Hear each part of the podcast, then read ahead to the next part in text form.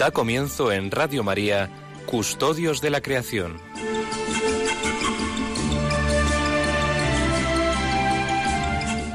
Dirigido por Lorena del Rey.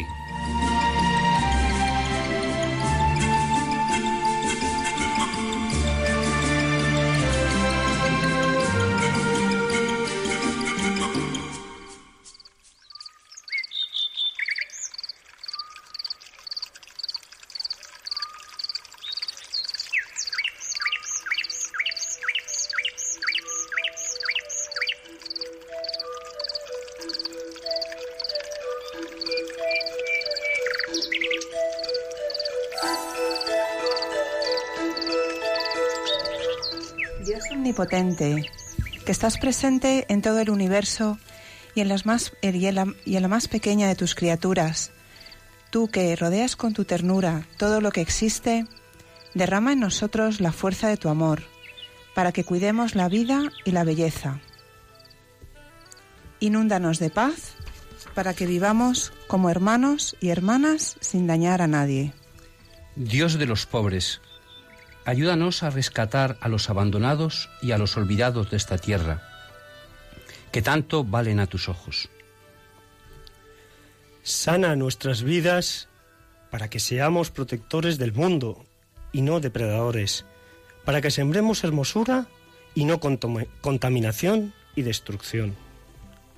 Toca a los corazones de los que buscan solo beneficios a costa de los pobres y de la tierra Enséñanos a descubrir el valor de cada cosa, a contemplar admirados, a reconocer que estamos profundamente unidos con todas las criaturas en nuestro camino hacia tu luz infinita.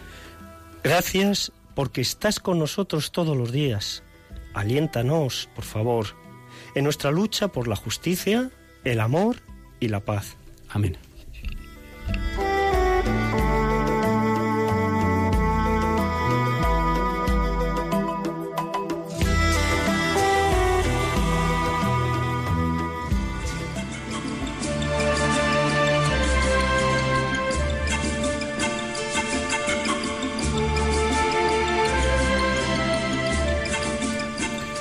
Buenas tardes, queridos oyentes de Custodios de la Creación. Un sábado más estamos con ustedes. Aquí en directo, desde los programas y de los estudios de Radio María, estamos con ustedes Iván Renilla. Buenas tardes, Iván. Muy buenas tardes, Paco. Muy buenas tardes, queridos oyentes. Otra vez eh, un auténtico gusto y placer estar con ustedes de nuevo. Buenas tardes, Sonsoles. Hola, buenas tardes. También aquí encantada de estar con vosotros y con los oyentes. Pues esperamos sus llamadas. Ya saben que pueden llamarnos eh, al teléfono 91 00 5 94 19. 91 00 5 94 19. El programa de hoy será dedicado a un tema muy especial, porque se celebra esta semana en esta semana el Día Internacional por, por los Océanos, con lo cual tanto el editorial como nuestra tertulia irá sobre ese tema.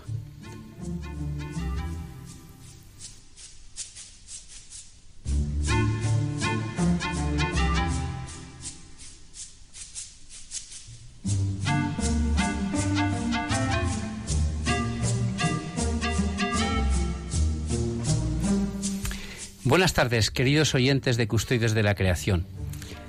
Como hemos dicho en la presentación, nuestro editorial y nuestra tertulia, y también nos gustaría que sus preguntas, aunque pueden ser eh, sus intervenciones o preguntas sobre otro tema relacionado con la custodia de la creación, es sobre los océanos.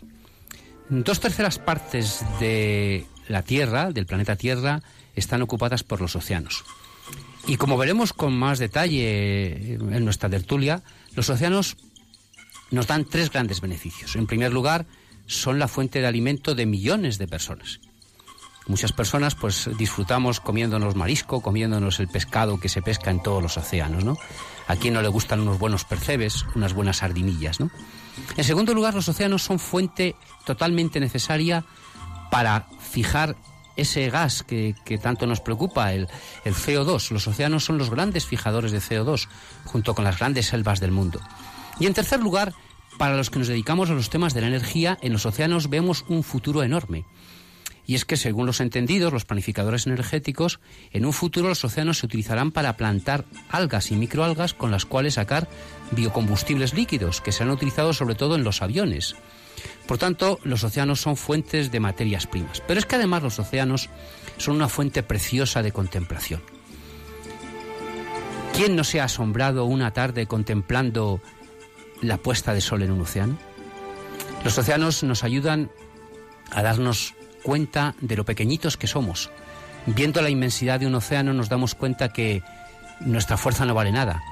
Nos escuchan los marineros y este programa va dedicado fundamentalmente a todos los marineros que nos escuchan, especialmente a Jesús, que nos conoce mucho y que nos sigue y que probablemente esté embarcado pues a lo mejor cerca de Sudáfrica y desde su barco nos están escuchando.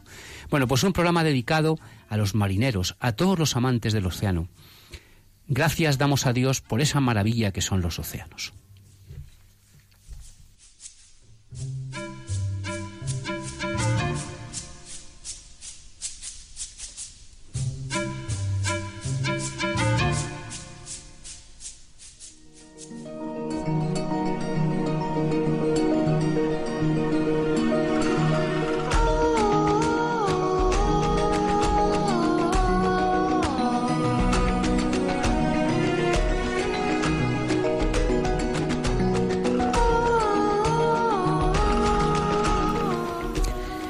Los océanos cubren alrededor de dos tercios de la superficie de la Tierra, como ha dicho Paco, y son el verdadero pilar de la vida.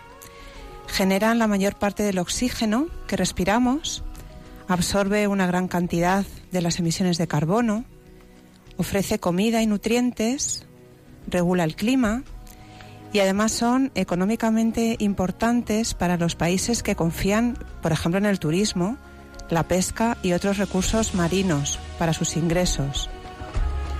Además, son la espina dorsal del comercio.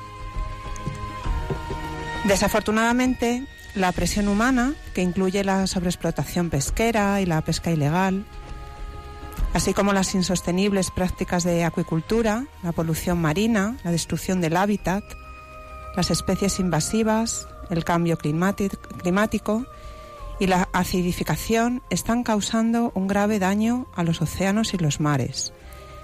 La paz y la seguridad son también críticas para el pleno disfrute de los beneficios que pueden derivarse de los océanos y el desarrollo sostenible.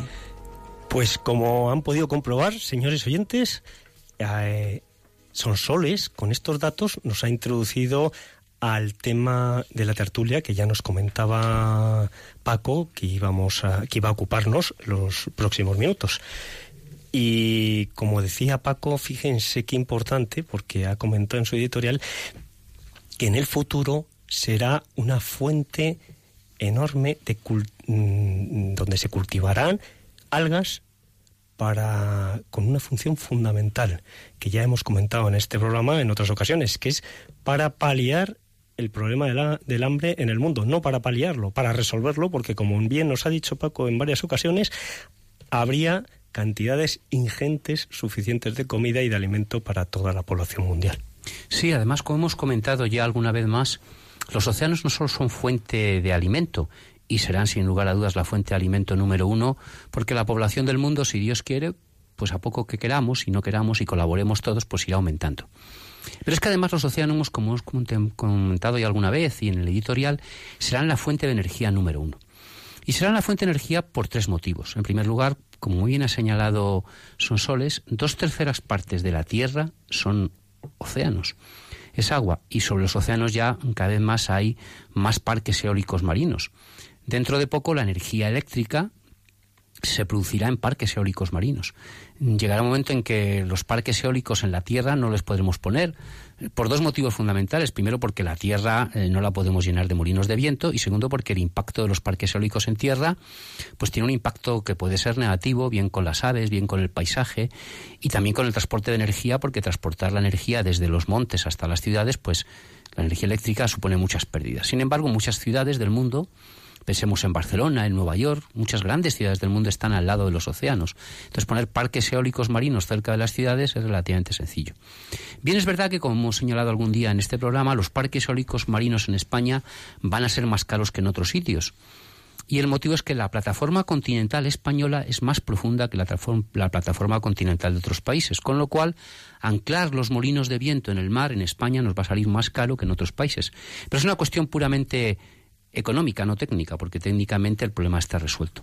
Pero además los océanos van a ser la fuente indiscutible de biocombustibles líquidos. Los planificadores energéticos, en la fecha actual, en 2017, todos coinciden en que el petróleo no se va a acabar nunca. Lo que va a ocurrir con el petróleo es que cada vez va a ser más caro, más caro, más caro, y entonces será muy caro sacar gasolina y gasóleo. Un litro de gasolina pues costará 20, 30, 40 euros, con lo cual no será competitivo sacar gasolina del petróleo. Entonces, ¿cómo circularán los coches y los camiones? Bueno, pues el transporte en tierra eh, casi todo el mundo está de acuerdo en que poco a poco irán entrando los transportes movidos por, por, motores eléctricos. Pero, sin embargo, lo que los físicos ahora no conocen ni los ingenieros es cómo mover los aviones. Los aviones se mueven con un combustible líquido que se llama el queroseno, que se saca del petróleo. Pero mm, el queroseno sacado del petróleo, como pasará con la gasolina, dentro de 100, 200 años será muy, muy caro. Entonces, ¿cómo vamos a mover los aviones? Si en los aviones ponemos grandes motores eléctricos, tenemos tres inconvenientes. En primer lugar, que esos motores eléctricos, a las velocidades que va un avión, generan campos eléctricos muy perniciosos que pueden dañar totalmente las comunicaciones. Un avión sin comunicaciones, pues saben que no, no funcionaría, ¿no? Prácticamente los aviones, pues dependen de las comunicaciones, ¿no? A la altura que viaja un avión comercial, pues los pilotos lo guían porque, porque tienen instrumentos electrónicos, si no, no lo podrían guiar. Si viajaran a mil metros de altura, pues lo pueden guiar de, visu, con la vista, pero si no, no. Pero otro problema grande es que esos motores ocuparían unos volúmenes enormes. Entonces, claro, el transporte en avión sería muy caro. Entonces, ¿qué es lo que piensan los planificadores energéticos actualmente? Pues lo que se piensa es que se seguirá utilizando el queroseno, es decir, un combustible líquido, pero no se va a sacar el queroseno del petróleo, porque el petróleo sería muy caro dentro de 100, 200 años. El queroseno se sacará probablemente de cultivos de algas, concretamente de microalgas, tanto cultivadas en tierra dulce como, sobre todo, cultivadas en el mar. Es decir, que los océanos juegan un papel fundamental, lo juegan actualmente, pero lo van a jugar en el futuro no solo para obtener alimentos, sino también para obtener energía. Y para otra cuestión que seguramente ya hemos comentado, que es la regulación del clima. En la regulación del clima y, las condiciones atmosféricas eh, juega un papel completamente eh, fundamental las corrientes eh, de los vientos y las corrientes de, de las borrascas están muy influenciadas por la distribución de la masa oceánica en la Tierra. Pero además, mm, mm, fíjense también el cómo eh, los océanos, la evapotranspiración, o sea, la evaporación, no evapotranspiración, que esa se produciría en las plantas, sino la evaporación que se produce en los océanos, es fuente de muchas de las lluvias y del agua que es tan beneficioso para, para llenar los, los pantanos, para llenar todo, todas nuestras reservas de agua y sobre todo también para nuestros bosques y nuestra agricultura. Un ecosistema tan rico y tan querido por todos nosotros en España como es la dehesa, la DESA funciona fundamentalmente en Extremadura, en Huelva, en Salamanca, en Zamora, porque recibe agua, que es el agua que se evapora del Atlántico. El agua del Atlántico, movida por los vientos, entra en la península, atraviesa Portugal y forma las grandes dehesas españolas y las grandes dehesas portuguesas. Es decir, que el ecosistema quizá de los más bonitos que tenemos es un ecosistema artificial porque está ocasionado por el hombre, pero totalmente perdurable y sostenible y de una belleza increíble con una fauna y una flora riquísima que es la dehesa, existe pues porque en Portugal está el Océano Atlántico. Si no estuviera, no tendríamos dehesas. Fíjense el ejemplo tan bonito que acaba de, ponernos eh, Paco, la dehesa. La dehesa es otro de los ecosistemas que actualmente está, yo creo que no hay mm, discusión en, el reconocimiento de la biodiversidad, la propia mm, biodiversidad que genera la dehesa. Y es un ecosistema producido por la intervención del hombre. También en este programa siempre hemos pretendido dar un punto de vista positivo, también la intervención del hombre a veces genera eh, actos muy positivos y muy beneficiosos para la naturaleza, como en este caso, donde eh, el ecosistema que se ha formado eh, genera unos bosques, mm, es, la dehesa es, como un, es un bosque de especies de quercinias, ya bien sea de alcornoque o bien de encina, donde eh, la, densidad no es muy grande, es pequeña, y donde se combina pues con, con el aprovechamiento ganadero, como pueden ser pues ganadería de, de reses bravas o bien el cerdo ibérico. Fíjense que lo que ha dicho Paco es muy importante porque los vientos húmedos del Atlántico entran y entran generalmente por el suroeste. ¿Por qué por el suroeste? Porque si se fijan, las cadenas montañosas en España están distribuidas un poco eh, eh, horizontales, mm, pero eh, ligeramente inclinadas hacia el sur.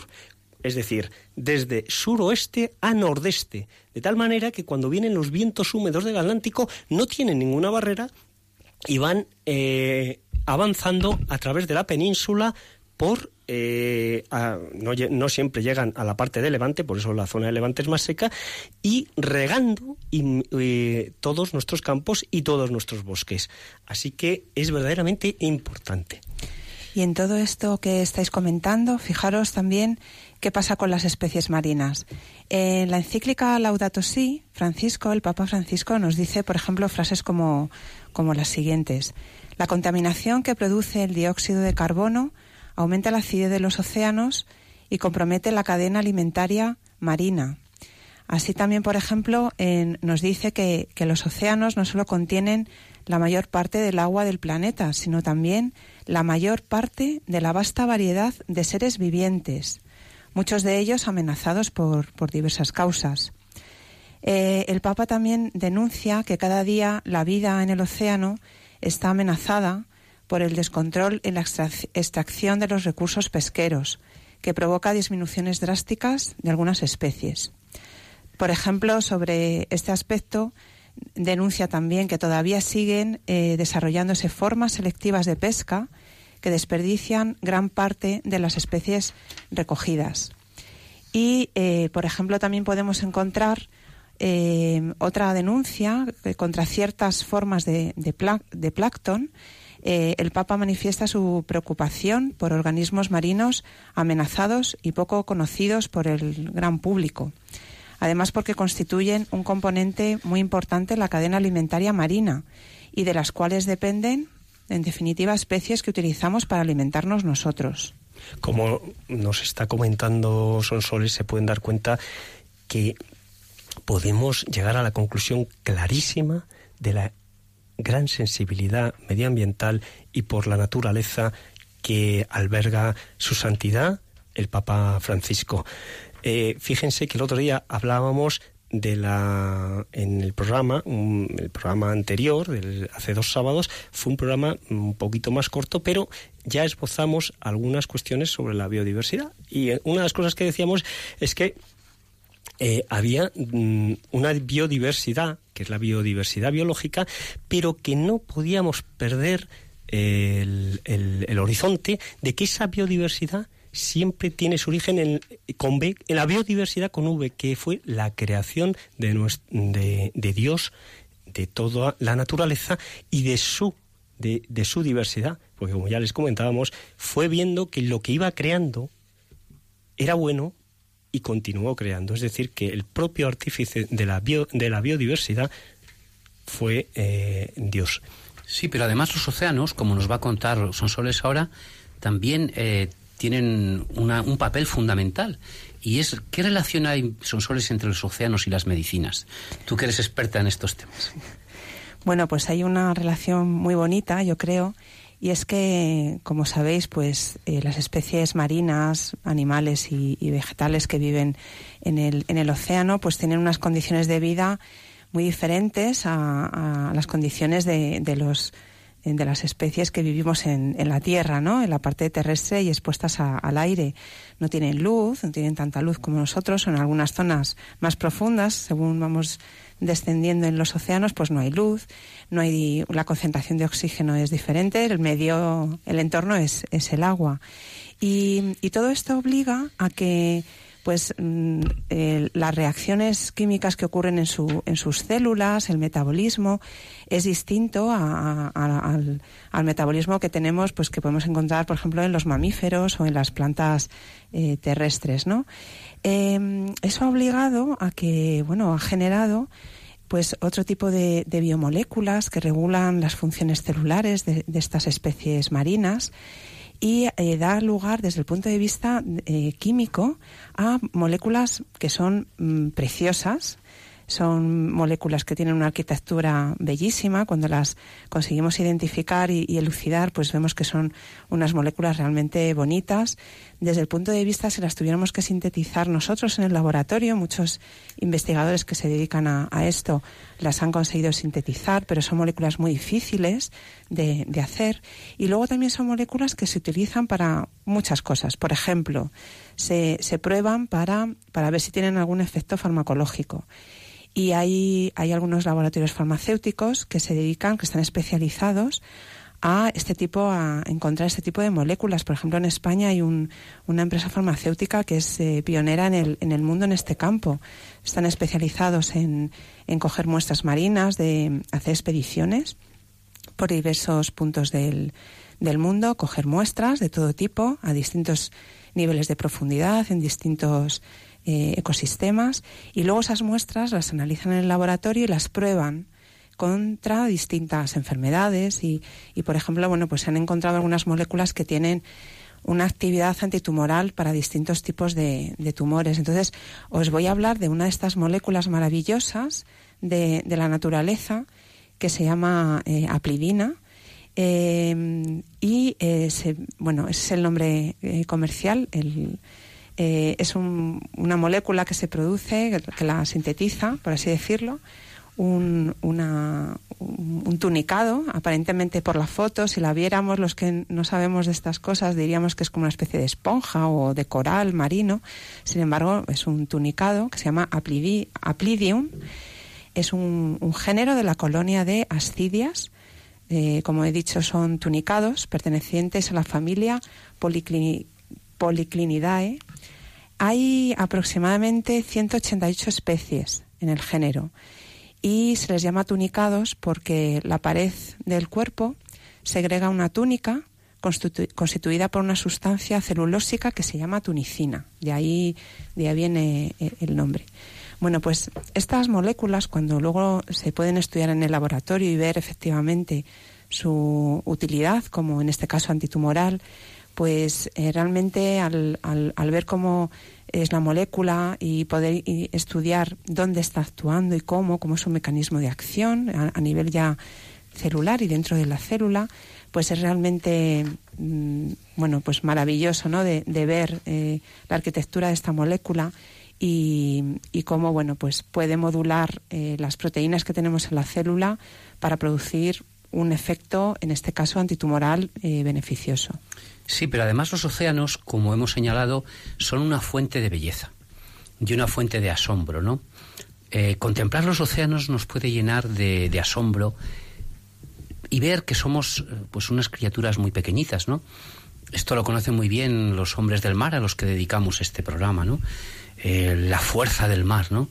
Cuando el mar ruge, pues pues qué miedo nos da a todos los que somos de tierra y vemos esos oleajes en San Sebastián o en Santander cuando el Cantábrico ruge, ¿no?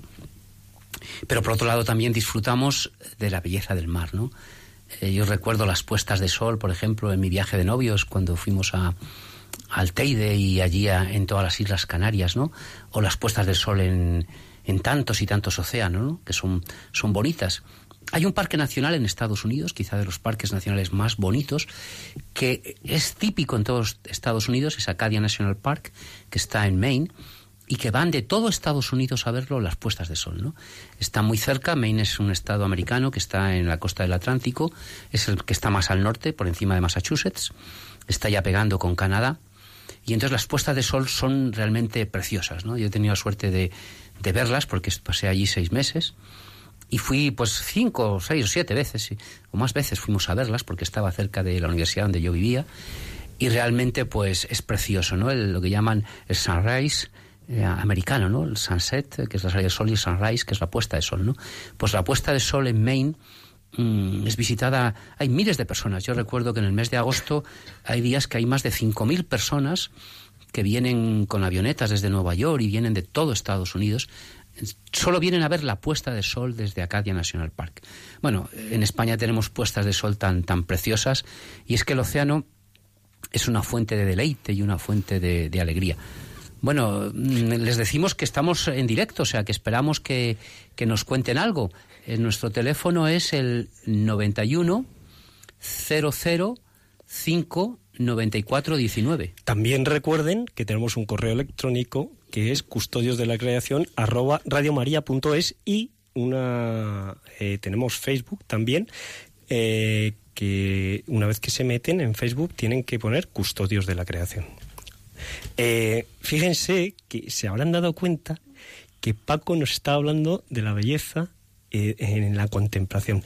Dense cuenta que es que los naturalistas, los medioambientalistas, en este caso, pues soles, Paco, yo mismo, siempre no, no dejamos de hacer referencia a la belleza en la contemplación de la naturaleza, porque es algo que yo creo que para nosotros es una forma de orar, ¿no? El contemplar es otra forma de oración y el disfrutar de la belleza es como una alabanza a Dios y darle una oración de gracias a nuestro Señor por habernos mm, dado pues estas maravillas mm, impresionantes. Y qué interesantes son soles, la molécula. Estaba ya impaciente porque digo, ¿nos contarás son soles de dónde viene lo de los tunicados? Pues efectivamente, qué interesante cómo les ha explicado el, porqué del nombre de, tunicados, son soles. La, la verdad es que ha sido muy interesante la explicación de esa molécula. Y además, eh, siempre hablamos, porque ya les hemos hablado otras veces, de que eh, el mundo vegetal es fuente de, de, salud y fuente también de, de, medicinas y de remedios. Imagínense, se está estudiando y se piensa que mm, se encontrará el remedio contra una enfermedad eh, que tanto golpea a familias y a personas, ¿no? que es el cáncer y que yo creo que no hay familia que no que no que no padezca este esta esta epidemia, pues dense cuenta que la, solución, ¿dónde se va a encontrar? En la propia naturaleza. Lo mismo que en el mundo vegetal, los océanos. increíble, ¿no? No, no increíble, es que es un mundo tan inmenso, tan grande y tan rico y biodiverso en los océanos que no es extraño que se pueda encontrar la solución a estas enfermedades que, que, bueno que forman parte de la vida y, y, de, la relación del ser humano con la naturaleza pero al final la, la solución fíjense está en la naturaleza no hay que destruir la naturaleza, hay que cuidarla y hay que, hay que eh, aprovecharla, pues eso, de una manera sostenible y de una manera respetuosa. Lo que dices tú, Iván, hay que admirarla, hay que contemplarla, hay que admirarla con esos ojos como de un niño pequeño, ¿no? Que mira a su padre admirado, ¿no? Y diciendo qué, grande es mi padre, ¿no? Hay que ver las cosas que, que ha hecho. Pues igual, tenemos que contemplar la naturaleza de la misma manera. Bueno, pues eh, en un momento eh, eh, estamos con ustedes para, ya saben, como les ha comentado Paco, si quieren hacernos llamada y comentar sobre estos temas relacionados siempre con la naturaleza o con los temas que tratamos, si mm, por casualidad pues, se les ocurre a ustedes, han estado leyendo Laudato Sí o algo, comentarnos sobre Laudato Sí, estamos encantados. El teléfono es 91 00 594 19, repito, 91 00 594-19. Les vamos a, ahora a acompañar eh, y nos va a acompañar una música que es un fragmento de las bodas de Fígaro. Ya les contaré luego por qué. Eh,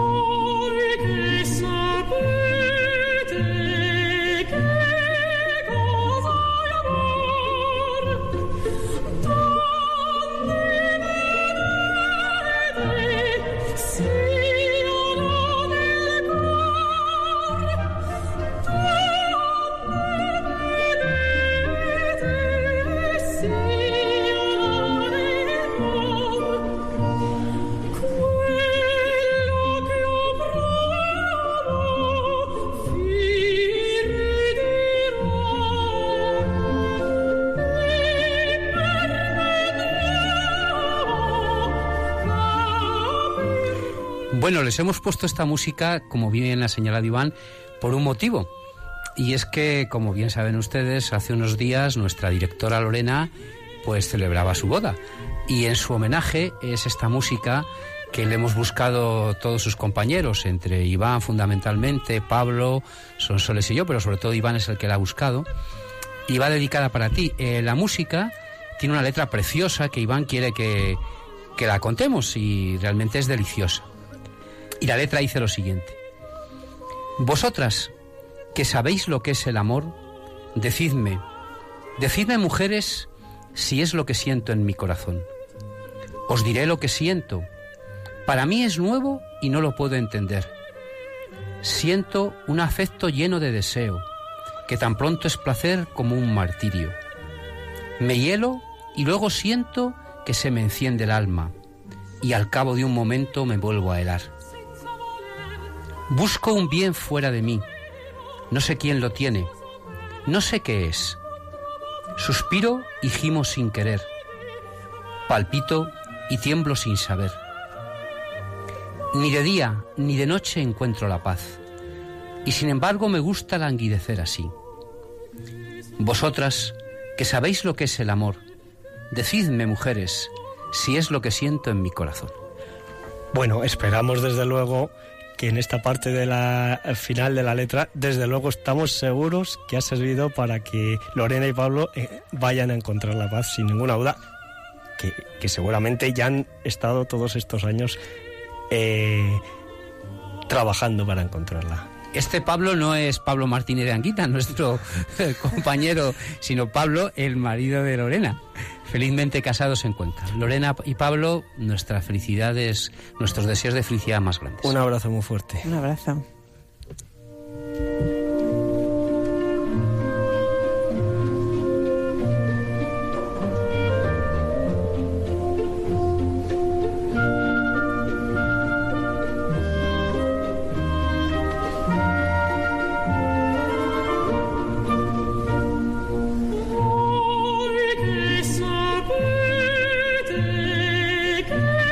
Tenemos con nosotros ya la primera llamada. Buenas tardes, Manuel, desde Granada. ¿Qué nos, Mm. ¿qué nos cuentas? Muy buenas tardes. Mire, estoy, estoy escuchando su programa, lo he escuchado más de una vez, porque casi siempre escucho esta emisora. Y entonces me da mucha tristeza en todas partes, porque cuando se quema un bosque o se queman las montañas o un, se queman, porque se queman cada año hectáreas muchísimo. Cuando lo repueblan, dicen, hemos plantado tantos árboles, pero hay que ver los árboles que han plantado. No son las plantas autóctonas que se han quemado y han desaparecido, que eran preciosas. Son pinos, pinos perniciosos, porque el pino es un árbol también que es bueno, pero el, el pino es bueno dentro de unos límites razonables. Y entonces cuando se plantan árboles, porque se ha quemado un bosque, pues deberían de pensar de poner al menos las plantas más parecidas, que son las encinas, los robles, el chaparro, el quejigo y todas esos eh, esas plantas tan preciosas que se han quemado, que son las que además ayudan a que llueva, porque mantienen el ecosistema húmedo. En cambio el pino lo reseca todo, lo desertiza todo y además es, ya digo, es bueno, pero es pernicioso en cantidades tan exageradas y abrumadoras. Están plantando. Bueno, Manuel, pues muchas gracias por, por tus indicaciones, que son desde luego eh, muy acertadas. En, en el programa, hace unos programas, trajimos con nosotros a Ricardo Vélez.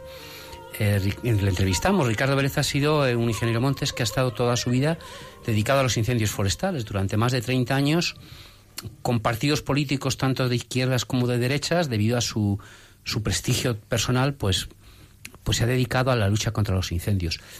Desde luego que sí, que, que en los ecosistemas mediterráneos los incendios es uno de los grandes problemas ambientales. Cuando hemos preguntado a muchos expertos en medio ambiente en estos cuatro años de programa, pues muchos han dicho que uno de los mayores problemas ambientales de España son los incendios forestales.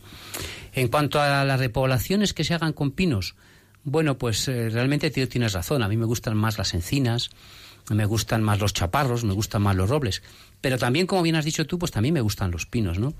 Eh, Jesús Fernández, que es un ingeniero agrónomo muy famoso, él dice que no es racista con las personas y por tanto tampoco es racista con los árboles. Eh, refiriéndose, por ejemplo, a que bueno los pinos pues eh, son españoles, pero él se refería sobre todo a las críticas a veces exacerbadas y a veces algunas pues no bien llevadas contra los eucaliptos, ¿no? No somos racistas con las personas ni tampoco con los animales.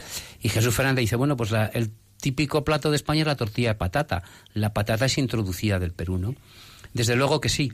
Lo que también es cierto es que, bueno, eh, los ingenieros forestales afirmamos, algunos o muchos afirman, que a veces hay lugares en los que si yo planto encinas no crecerían. Y esto voy a tratar de explicártelo un poquito. Aunque a mí me gusta más la encina que el pino, soy de Salamanca, te lo puedes imaginar. Mira, eh, cuando se hace una repoblación, existen lo que se llaman las especies de sombra y las especies de luz. En un sitio con mucha luz, si yo siembro con encinas, como las encinas no sean grandes y las cuide mucho, se van a morir. Entonces, Ceballos, que era un ingeniero forestal, que fue académico, muy famoso y que quería las encinas con locura y también a los pinos, hizo un plan de repoblaciones en toda España. En ese plan de repoblaciones, Ceballos, como todos los, casi todos, el 99% de los forestales españoles, decimos, ponemos pinos porque es que en, mucho caso, en muchos casos es la manera para que después pongamos encinas. Es decir, en un lugar el pino crece porque es especie de luz, pero en ese lugar la encina no crecería o crecería muy mal. Sin embargo, a la sombra del pino nosotros podemos ir poniendo encinas. Hay algunos encinares que ya se han recuperado en España que en principio fueron pinares. Se repobló con los pinares. A la sombra de los pinos fueron naciendo las encinas, se han cortado ya los pinos y cuando las encinas ya son grandes han crecido. Desde luego que tienes toda la razón que a veces los ingenieros de montes nos hemos equivocado y hemos puesto pinos donde no debíamos o eucaliptos donde no debíamos. Es un error que hemos cometido y que esperemos que no cometamos más veces. Desde luego que es un problema de los incendios y tienes mucha razón en lo que dices.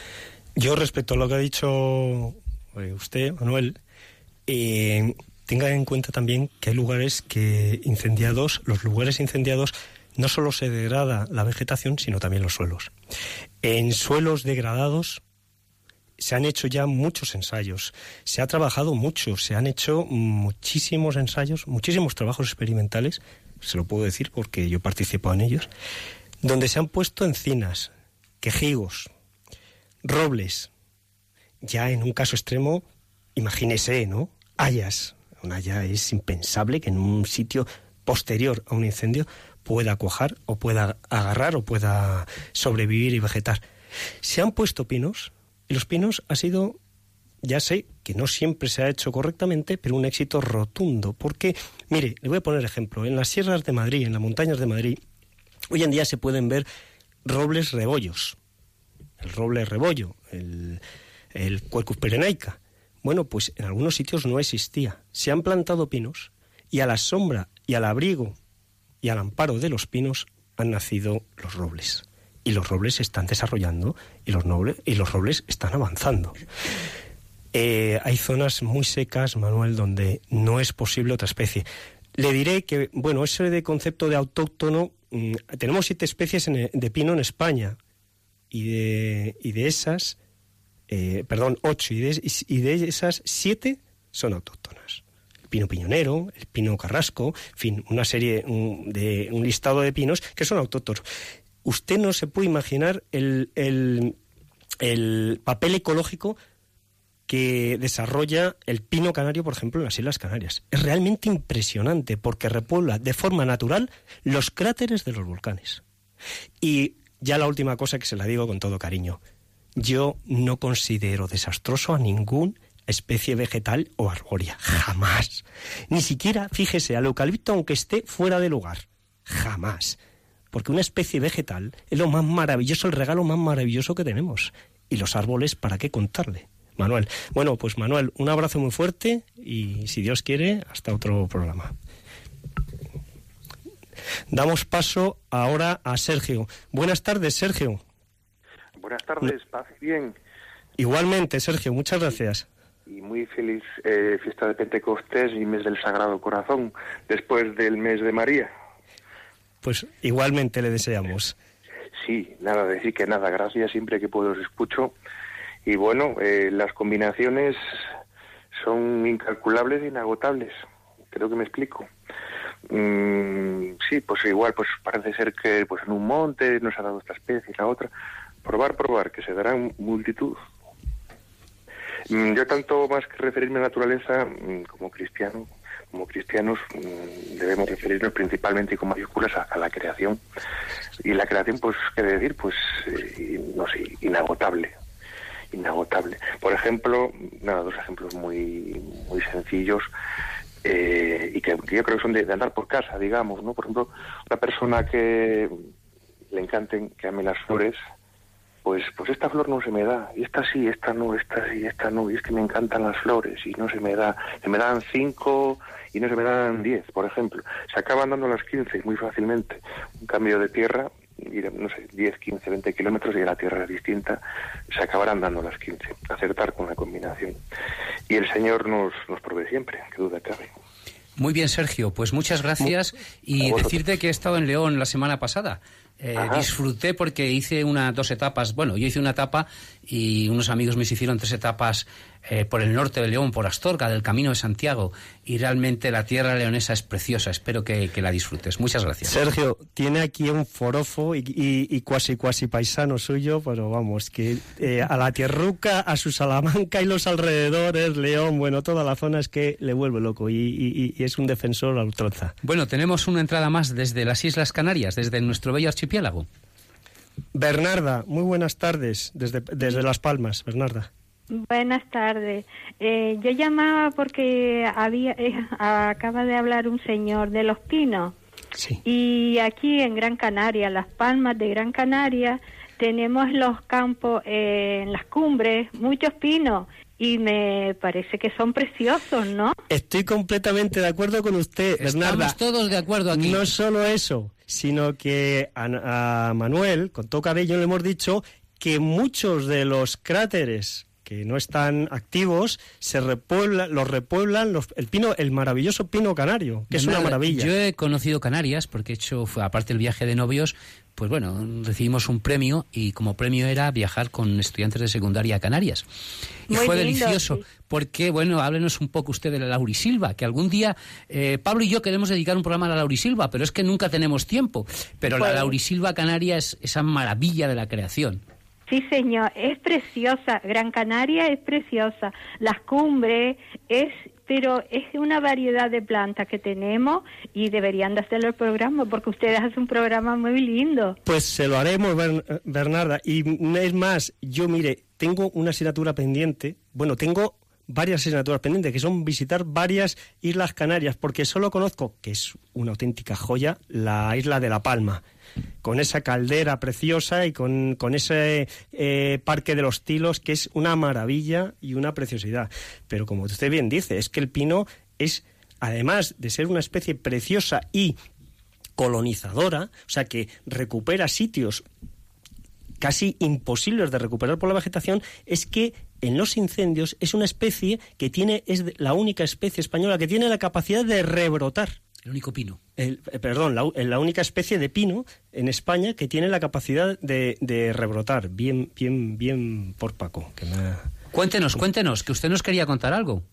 Sí, no, yo contar eso, que los pinos que vengan aquí a Gran Canaria y vayan a los montes, arriba a las cumbres y verá qué cosa más bella. Es precioso, ¿eh?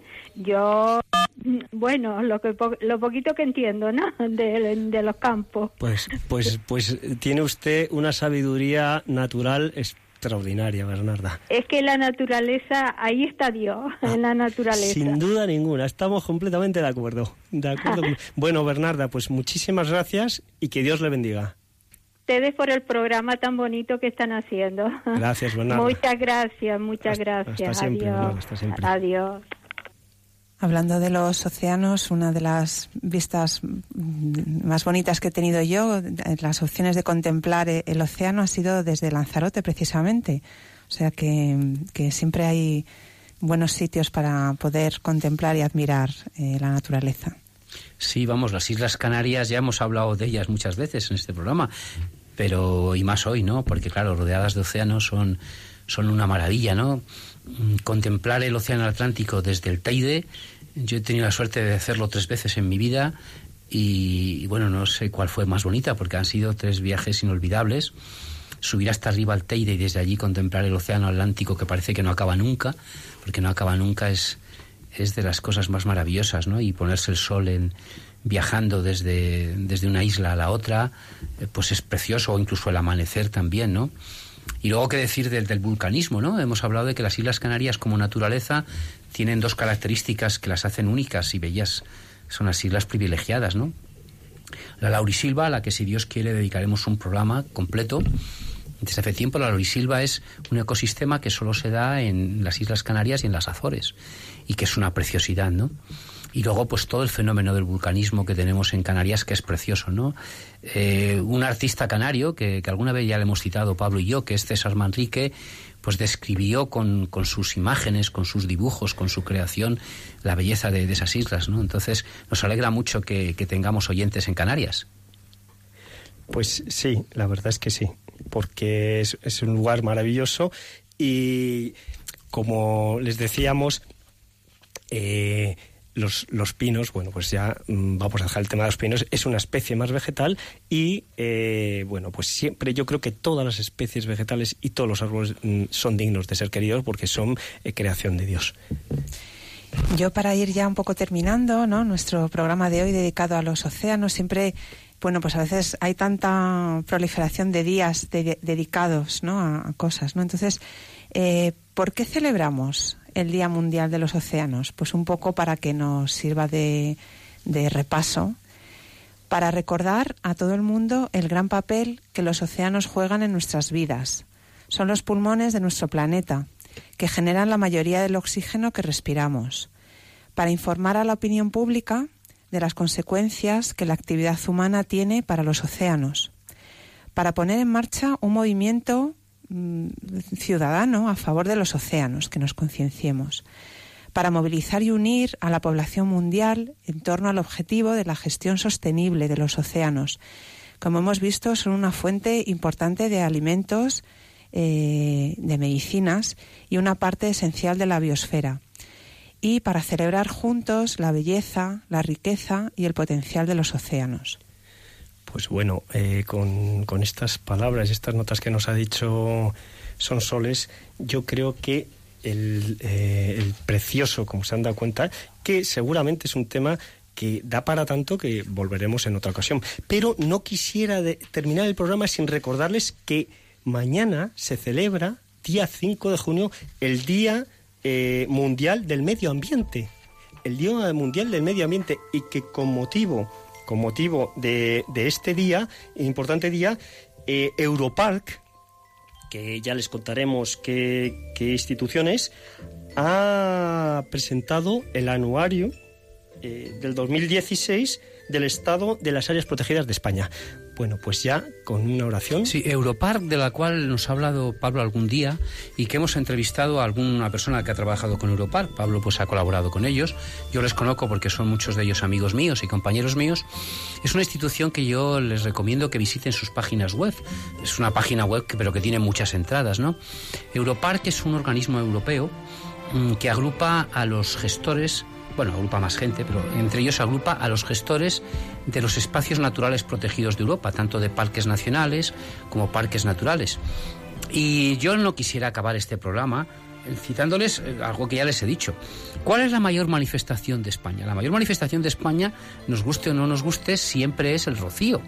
Y hoy estamos en el Rocío. En el Rocío se juntan, nadie junta en España un millón y medio, dos millones de personas, solo la Virgen del Rocío. Y como les hemos dicho Pablo, Iván y yo muchas veces, el rocío se hace en un parque nacional, en el Parque Nacional de Doñana quizá quizá el parque nacional más importante de España.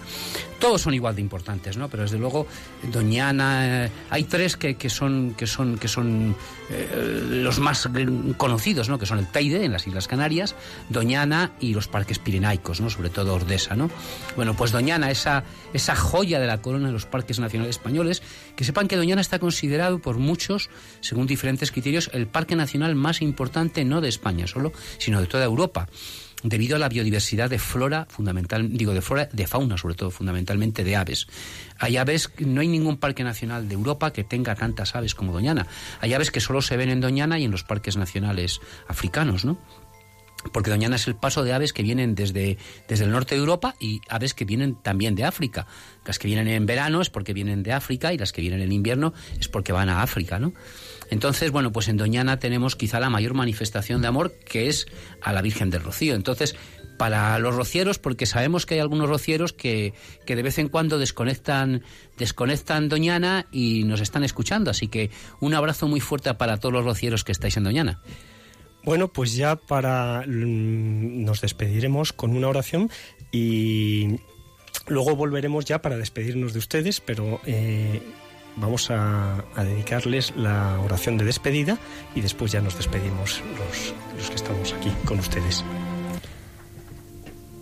Te alabamos, Padre, con todas tus criaturas, que salieron de tu mano poderosa. Son tuyas y están llenas de tu presencia y de tu ternura alabado seas. Hijo de Dios, Jesús, por ti fueron creadas todas las cosas. Te formaste en el seno materno de María, te hiciste parte de esta tierra y miraste este mundo con ojos humanos. Hoy estás vivo en cada criatura, con tu gloria resucitado. Alabado seas. Espíritu Santo, que con tu luz orientas este mundo hacia el amor del Padre y acompañas el gemido de la creación. Tú vives también en nuestros corazones para impulsarnos al bien. Alabado seas. Señor uno y trino, comunidad preciosa de amor infinito, enséñanos a contemplarte en la belleza del universo, donde todo nos habla de ti. Despierta nuestra alabanza y nuestra gratitud por cada ser que has creado Danos la gracia de sentirnos íntimamente unidos con todo lo que existe. Dios de amor, muéstranos nuestro lugar en este mundo como instrumentos de tu cariño por todos los seres de esta tierra, porque ninguno de ellos está olvidado ante ti. Ilumina a los dueños del poder y del dinero, para que se guarden del pecado de la indiferencia, amen el bien común, promuevan los débiles y cuiden este mundo que habitamos. Los pobres y la tierra están clamando, Señor, tómanos a nosotros con tu poder y tu luz, para proteger toda vida, para preparar un mundo mejor, para que venga tu reino de justicia, de paz, de amor y de hermosura. Alabado seas. Amén. Bueno, pues con esta oración ya nos vamos a despedir de ustedes hasta un próximo programa. Recuerden, mm, no es el próximo sábado, sino dentro de dos sábados a las 5 de la tarde, si Dios quiere. Y bueno, pues... Eh, queremos, queremos agradecer a tanto a nuestros oyentes y fundamentalmente a los tres que nos han llamado por su valiosa colaboración y sus valiosas aportaciones. Muchas gracias.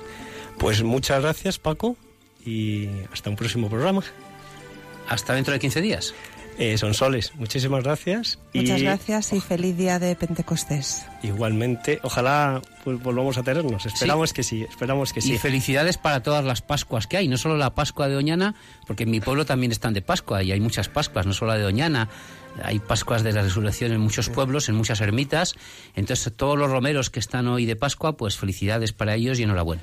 Eh, muchas gracias a Javier, que está en el control con nosotros, y a todos ustedes, pues eh, nos despedimos hasta un próximo programa, si Dios quiere, que Dios les bendiga.